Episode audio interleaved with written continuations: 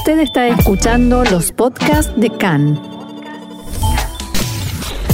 CAN, Radio Nacional de Israel.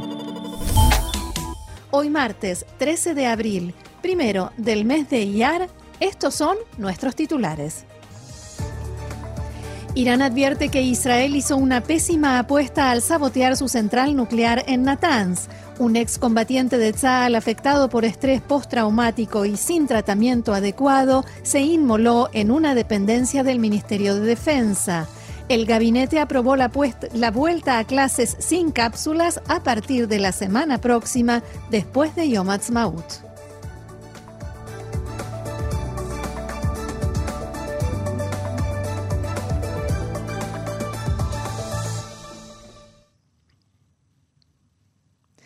Bien, y vamos al desarrollo de la información. Comenzamos con esto que adelantábamos en titulares, el incidente, sabotaje, hay quienes dicen ataque a la central nuclear de Natanz en Irán, apenas unas horas después de que las autoridades iraníes anunciaran la inauguración de nuevas centrifugadoras de avanzada.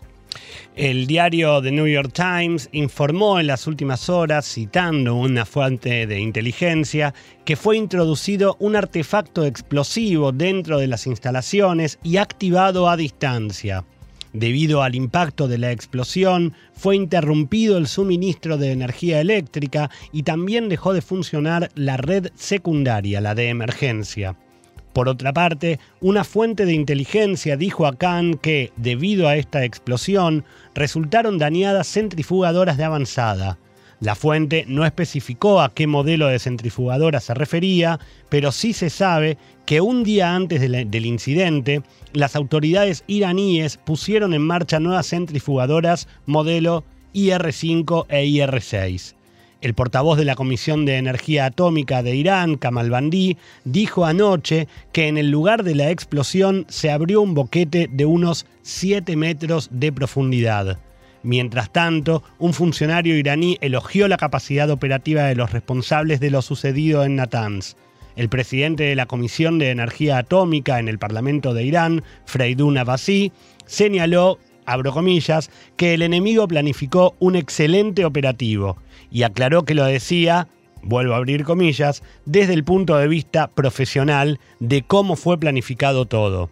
Entrevistado por la televisión oficial, Abbasi también relató que la explosión produjo daños a las redes de suministro de energía eléctrica de la central nuclear.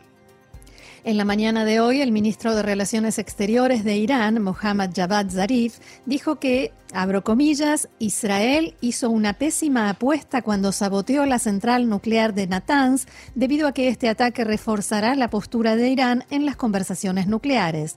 Zarif hizo estas declaraciones en el marco del encuentro que mantuvo hoy con su par ruso, Sergei Lavrov.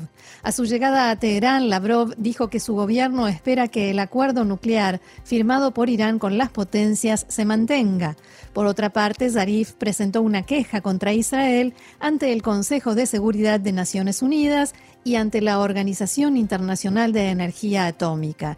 Recordemos que está previsto que mañana se reanuden en Viena las conversaciones indirectas entre Irán y Estados Unidos con mediación de los cinco países que todavía quedan dentro del acuerdo nuclear. Continuamos con la información, en este caso referida a las relaciones Israel-Líbano. El presidente libanés Michel Aoun se refirió a la disputa entre su país e Israel por las fronteras marítimas.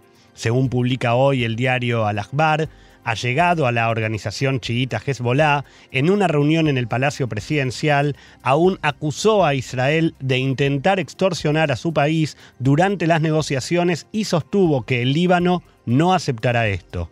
De acuerdo con el periódico, aún declaró, abro comillas, los israelíes nos imponen condiciones y nos, amenazan con que si no las aceptamos se retirarán de las conversaciones. Esto es una extorsión y no nos rendiremos. En la tarde de ayer, el ministro de Obras Públicas del Líbano aprobó una orden que amplía el área de disputa con Israel casi al doble de su tamaño original, 860 kilómetros cuadrados.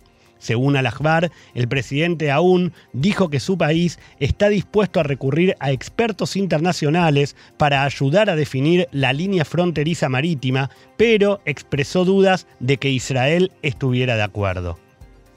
Cambiamos de tema, pasamos a información del ámbito local. En el Tribunal de Distrito de Jerusalén se reanudó esta mañana la declaración testimonial del exdirector del sitio de noticias Walla, Ilan Yeshua, en el juicio contra el primer ministro Netanyahu por los delitos de soborno, fraude y abuso de confianza y contra los empresarios Arnon Moses y Shaul Alovich y la esposa de este, Iris.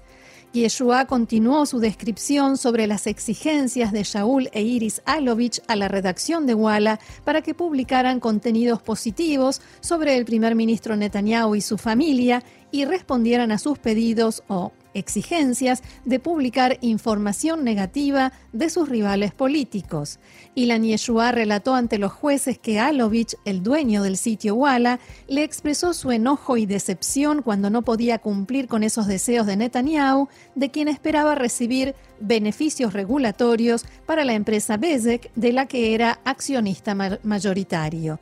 Según Yeshua, Alovich le escribió un mensaje que decía, vuelvo a abrir comillas, lo que me indigna es que el grande, en referencia al primer ministro Netanyahu, se esfuerza al máximo por ayudarnos y nosotros no podemos ayudarlo a él por culpa de un grupo de ceros a la izquierda, los periodistas. A ello, Yeshua respondió, al final logramos hacer casi todo. Cuesta sangre, discusiones con la redacción, y si hace falta hacer algo diferente, habrá que buscar una redacción más obediente.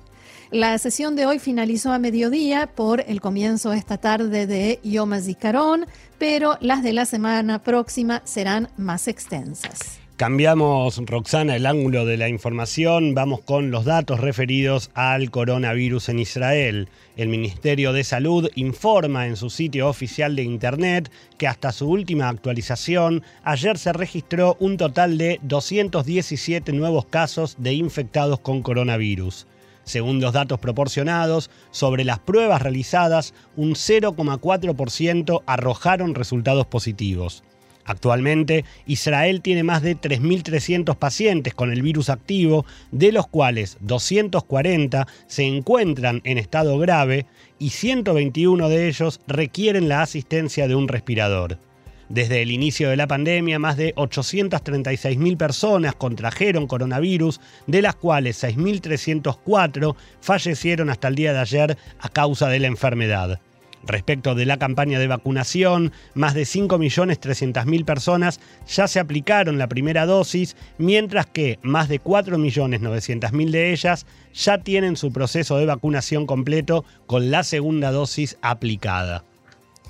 Como adelantábamos en titulares, anoche el gobierno aprobó abrir el sistema educativo en su totalidad después de Yom Ha'atzmaut. La medida se basa en la recomendación del Ministerio de Salud de permitir el regreso a las aulas a todos los niños del país de manera presencial y sin cápsulas. Igualmente, la aprobación está sujeta a pruebas de coronavirus para todos los alumnos y personal docente en caso de que aparezca algún caso, algún contagio, algún caso nuevo. Esto quiere decir, Roxana, que si en algún grado aparece un caso de coronavirus, todo el grado y todo el personal docente afectado a ese grado debe realizarse una prueba antes de poder volver a la, a la escuela a estudiar o a enseñar pero el resto de la escuela sigue funcionando normalmente para los demás grados. Y siguiendo con estas medidas, se elimina para profesores y asistentes la restricción que les impedía hasta ahora moverse entre distintas aulas. Exacto, esto quiere decir que pueden tomar diferentes cursos, sobre todo con los que son los maestros adyacentes, quiero decir, maestros de eh, gimnasia o eh, actividades prácticas los que van rotando por los grados. Rotando, esa era la palabra. En caso de que eh, de que algún infectado fuera un docente, ahí sí debiesen hacerse pruebas entre varios grados. Esto quiere decir, si el docente es un docente que rota entre diferentes grados, entonces existe la posibilidad de que sean varios los grados que tengan que hacerse pruebas. Igualmente, Esto depende de la cantidad de grados a los que eh, ingresa cada docente y son excepciones que el ministerio plantea que se evaluarán en cada caso y en cada colegio. Sería lo que en hebreo se denomina como el Yotzemina lo que sale de la regla. que confirma la regla. Exacto. Y por supuesto que continúa la obligación de aislamiento que existía hasta ahora para los contagios verificados. Al respecto de la apertura completa del sistema educativo, durante la reunión de gabinete, el coordinador de lucha contra el coronavirus, profesor Nachmanash, sostuvo que la recomendación fue avalada por la estabilidad que arrojaron los datos de contagios durante las últimas dos semanas. Según Ash, abro comillas, el 95% del país considerado como verde por la medición de semáforo y los casos generales con una gran tendencia a la baja nos demuestran que los niños no han sido un gran foco de contagios. Con respecto, Roxana, al aeropuerto Ben Gurión, el gobierno ha decidido establecer un nuevo complejo para la toma de pruebas fuera de la terminal para eh, poder aumentar el tráfico de pasajeros. Los equipos de especialistas deberán presentar sus recomendaciones sobre este complejo al gobierno en un plazo de 14 días. Hasta que se construya el complejo, la toma de pruebas continuará actualmente dentro de la terminal y el límite actual en el aeropuerto, que es de 8.000 pasajeros, podría llegar a eliminarse, se estipula, muy pronto. Cuando decimos muy pronto, hablamos en los próximos días. Bien, y antes de la reunión, el Ministerio de Educación presentó un estudio con datos recopilados por directores de escuelas de todo el país, según el cual, a raíz de la pandemia y las dificultades que existieron para el sistema educativo durante el último año, se registró un colapso entre los estudiantes israelíes. Entre los alumnos de primero y tercer grado hubo una disminución del 30% en las habilidades básicas, principalmente en la fluidez del lenguaje y la lectoescritura. Además, se registró una caída del 25% en los conceptos de matemáticas y lengua entre los estudiantes de cuarto y sexto grado y para los niveles medios y superiores el problema en materias básicas afecta al 30% de alumnado en todo el país. Dos de la tarde, 16 minutos aquí en Israel. Seguimos adelante con la información en CAN en español. Gracias, Roxana. Un veterano de Tzal diagnosticado con trastorno de estrés postraumático se prendió fuego en la tarde de ayer frente a una oficina del Ministerio de Defensa que se ocupa de la rehabilitación de soldados heridos ubicada en la ciudad de Petah Tikva. Cuando decimos un veterano de Tzal, Gaby, uno tiende a pensar en una persona mayor. También los hay, por supuesto, mayores, pero hablamos de Nehei Tzal, que son excombatientes del ejército de Israel que en eh, cualquier acto de servicio, ya sea combate o en un accidente o en un entrenamiento o en un ataque terrorista, por supuesto, resultan heridos y debido a ello quedan con algún grado de discapacidad. Y en este caso hablamos de una persona muy joven, pero en casi todos los casos, porque las personas que prestan servicio militar en Israel son muy jóvenes, ingresan a los 18, 19 años y además hay que tener en cuenta que los, soldados combatientes son los que tienen el profil, se dice, se llama en hebreo, la calificación más alta a nivel físico y mental para poder ser precisamente soldados combatientes. Entonces, después de eso quedan con eh, un grado de discapacidad que puede ser desde no poder caminar más hasta perder la vista o alguno de los miembros o todo tipo de discapacidades como así también mm, problemas psiquiátricos y psicológicos.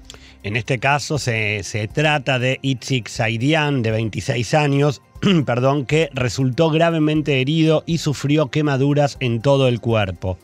Desde la Asociación de Soldados Heridos de Tzal informaron que Itzik Saidian se sentía frustrado por el trato que le dieron en el Departamento de Rehabilitación del Ministerio de Defensa, que estipuló que tenía un 25% de discapacidad por el trastorno de estrés postraumático, mientras él había solicitado un reconocimiento del 50%. Los responsables del área le negaron este reconocimiento, alegando que una parte de su enfermedad se debía, Roxana, a un trauma infantil y no a su servicio militar. Bueno, eh, vamos a explicar, Gaby, que esta comisión, eh, este comité médico que se llama Vadat Shikum, el Comité de Rehabilitación, es el que decide el porcentaje de discapacidad que tiene cada uno de estos heridos y en base a eso los tratamientos que le corresponden y las ayudas que le corresponden. Entonces, al decir, al, separar así eh, cuánto del, qué porcentaje le corresponde por eh, lo que le sucedió durante el servicio militar y durante la niñez, es realmente muy arbitrario y hoy escuchaba a otra persona de esta organización, de Irgun Heitzal, el presidente del distrito de Jerusalén, eh, Alon Dahan, que decía, es como si me dijeran a mí, el estancilla de ruedas, también por eh, su servicio militar, que me reconocen la discapacidad solamente de una pierna por lo que me pasó en el servicio militar, pero de la otra no, porque me la había lastimado cuando era un niño es casi como si me pidieran a mí que entrara al departamento de rehabilitación en mi silla de ruedas, pero saliera de ahí caminando. Esa fue la comparación que él hizo. Los familiares y compañeros del ejército de Saidán rechazan este argumento y dicen que le dieron el profil 97, que es lo más alto y lo enrolaron como combatiente. O sea, no había algo que se pudiera detectar como postrauma o algún problema psiquiátrico. Dijeron que él era un combatiente y se convirtió en un despojo solo porque el sistema que supuestamente debía darle su apoyo no le creyó. Él pidió ayuda, hablaba con muchísimo dolor, sobre la injusticia que se estaba cometiendo. Sobre todo, Roxana, y ahora lo vamos a ver más adelante, la situación ¿no? de, de, un soldado que debe enfrentarse a que se le reconozca o no este tipo de situaciones. Continuamos con la información. Itzik Saidian fue soldado combatiente en la Brigada de Infantería Golani y en la guerra del verano de 2014, el operativo Margen Protector, combatió en la Franja de Gaza. Allí participó en la batalla de Chujaya en la ciudad de Gaza, donde se produjeron algunos de los enfrentamientos más feroces del conflicto. Allí, Saidian perdió a varios de sus compañeros caídos en combate. Según informaron en el Ministerio de Defensa, Saidian llegó a la tarde de ayer a las oficinas del Departamento de Rehabilitación en Petah Tikva, se encontraba esperando a que lo atendieran y de pronto sacó una botella llena de un líquido inflamable, se roció con él y luego se prendió fuego en la entrada. En primer lugar, los agentes de seguridad que se encontraban apostados en esta dependencia del Ministerio de Defensa trataron de darle primeros auxilios. El joven luego fue trasladado por Maguen David Adom al centro médico Sheva en, en Telayomer en estado grave. Bien, y no es, hay que decirlo, Gaby, no es la primera vez que sucede algo así. En 2012, Akiva Mafai, un veterano discapacitado de entonces 50 años, murió después de prenderse fuego en, la ciudad de Yehud. También hubo manifestaciones de Nejei frente al Ministerio de Defensa, todo tipo de acciones y, por supuesto, de las autoridades, pero hasta el momento nadie realmente les había prestado atención. Esta mañana, Roxana, desde el Centro Médico Shivat, la informaron que Itzik Saidian continúa en estado crítico. El director de la unidad de tratamiento de quemaduras del hospital, profesor Yossi Haik, dijo que el herido sufre quemaduras profundas y amplias en todo el cuerpo y agregó que estamos haciendo todo lo posible para salvar su vida. El ministro de Defensa, Benny Gantz, anunció que el ministerio a su cargo llevará a cabo una investigación profunda y amplia sobre los motivos por los que Itzik Saidian decidió inmolarse abro comillas, tenemos la obligación moral de hacer todo para ayudar a los heridos y discapacitados de Tzal que pagaron el precio más alto por defender al país. El primer ministro Netanyahu dijo anoche al comenzar la reunión de gabinete que está comprometido a realizar una amplia reforma en beneficio de los heridos de Tzal. Netanyahu contó también que anoche se comunicó con el presidente de Irgun Nehei Tzal Dan Kleiman para reiterarle este compromiso. En diálogo con Khan, Kleiman decía esta mañana.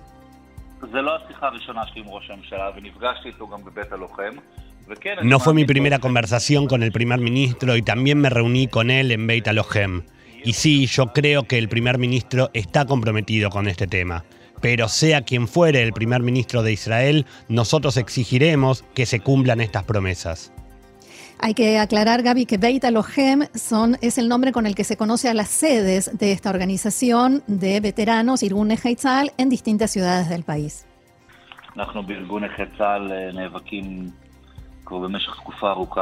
Nosotros en Irgun Heitzal venimos luchando desde hace mucho tiempo. Clamamos y gritamos que el Departamento de Rehabilitación de Discapacitados de Tzal en el Ministerio de Defensa no funciona como corresponde. Hay una clara necesidad de una reforma amplia de principio a fin en ese departamento, donde los comités médicos realmente maltratan y humillan a los heridos. No los, los consideran ladrones y no tratan de ayudarlos. Y preguntado acerca de que resulta increíble, ¿no? Cuesta creer que traten así a un Nehetzal, a un herido en combate, y Dan Kleiman respondía lo siguiente.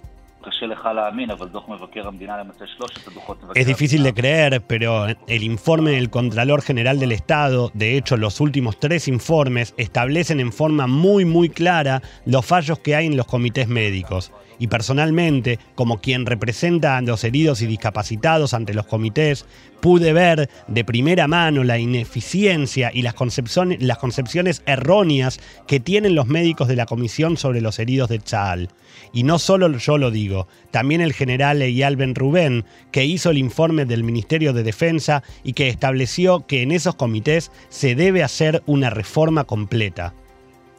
Muchos israelíes hemos escuchado, Gaby, historias de Nehei que tuvieron que presentarse, presentarse, ante este comité y coinciden con estos comentarios de hoy de Idan Kleiman, que decía que más allá del trato insensible, despectivo y por momentos incluso hostil que reciben los heridos de Tzal en esas comisiones, eh, también eh, hay una burocracia que les impide avanzar y recibir lo que necesitan. Y lo explicaba de esta manera. Los casos que necesitan atención médica tardan en las comisiones 5, 6 y hasta 10 años en recibir una respuesta. Y hablamos de una respuesta a personas que resultaron heridas en combate. Los testimonios son muy claros. Otro serio problema es que les exigen a los heridos de Chal en general y postraumáticos en particular que vayan a la comisión acompañados de un abogado. Así es, Gaby, y no todos, es más, la mayoría no puede porque es algo muy costoso, especialmente porque si el proceso es tan largo y requiere de varias reuniones y no se sabe en realidad cuándo empieza y cuándo termina, costearse un abogado para todo eso es realmente muy difícil. Eh, pero según lo explicó Kleiman, ahí no termina el problema. El propio Ministerio de Defensa contrata abogados y los envía a las comisiones médicas para supuestamente representar al Estado en contra del herido. O sea, el combatiente herido, incluso si no viene acompañado por un abogado, puede encontrarse frente a tres médicos, que ya de por sí es una situación estresante, especialmente para jóvenes de 19 o 20 años, y también en esa misma situación estar frente a un abogado que representa al Estado y sostiene que lo que dice el herido no es cierto. ¿Hay algo más humillante que eso? Yo creo que no. Por último, Idan Kleiman, presidente de Irgun Heitzal, decía lo siguiente.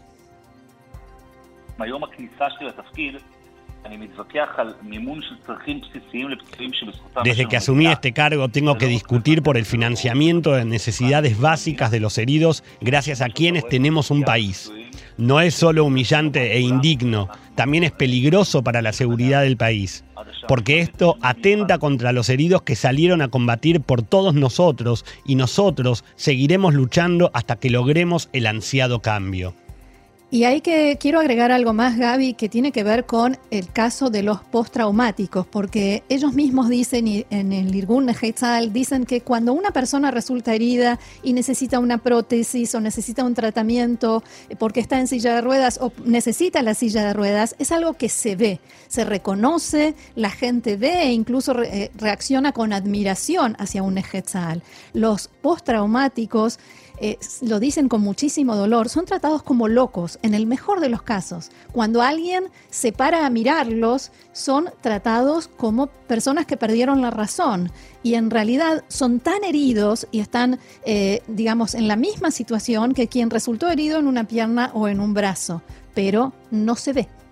Claro, exactamente, es, es esto que vos decías, ¿no? Son excombatientes de guerra. Así es, sí señor. Bien, y seguimos con más información, una actualización, en realidad dos, sobre este caso que veníamos comentando de Itzik Zaidan, el eh, excombatiente de Tzal que se inmoló, se prendió fuego en la tarde de ayer. El director del Ministerio de Defensa, general retirado Amir Eshel, declaró a Khan hace instantes, nosotros somos responsables de lo que sucedió y el comandante en jefe de Tzal, Aviv Kojavi, acaba de ir a visitar a la familia de Itzik Zaidan al hospital, donde por supuesto se encuentran junto a él, y les dijo, simplemente he venido a abrazarlos. La información ahora nos lleva a Chile, porque para la mañana de hoy allí se espera que un grupo de senadores presente un proyecto de ley en el Parlamento de ese país mediante el cual pretenden solicitarle o quizás exigirle al presidente Sebastián Piñera que eh, exija al Estado de Israel que se haga cargo de vacunar contra el coronavirus a toda la población de la autoridad palestina.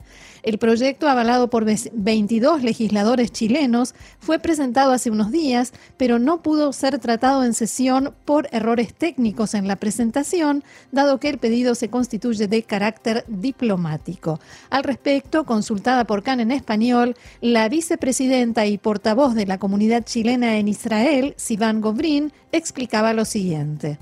Eh, esta iniciativa la vimos hace unas semanas atrás, justo cuando fue el Día de la Tierra Palestina, y es muy probable que haya otra iniciativa para el Día del Nakba. ¿Qué significa esto? Que los palestinos, su lobby, usan fechas importantes conmemorativas para boicotear a Israel, para promover odio, para promover argumentos que boicoteen las relaciones diplomáticas entre ambos países. Según dice el texto, los fundamentos del pedido se basan en declaraciones de Naciones Unidas y de la Cuarta Convención de Ginebra sobre posturas o acciones que debería tomar Israel en su relación con los palestinos. Al respecto, Gobrín expresaba que son argumentos que nada tienen que ver con la vacunación y señalaba lo siguiente habla de ocupación, habla de volver a las fronteras del de antes del 67, habla del muro, habla de la Convención de Ginebra donde dice que una potencia ocupante debe ocuparse de la salud del oprimido o del ocupado, pero no hablan de Oslo, no hablan de la ayuda que ha brindado Israel a los palestinos durante toda la pandemia, de los insumos médicos, de la capacitación al equipo médico también, no hablan de nada de eso. Entonces el objetivo no es en verdad ayudar a los palestinos y que los vacunen. El objetivo va mucho más allá y nosotros estamos esperando que después de esto venga algo más grande. Por la diferencia horaria que hay entre Chile e Israel, la sesión en la que se presentará el proyecto tendrá lugar fuera de nuestro horario del programa, pero por supuesto seguiremos informando sobre este tema diplomático y algo más en cuanto existan más novedades.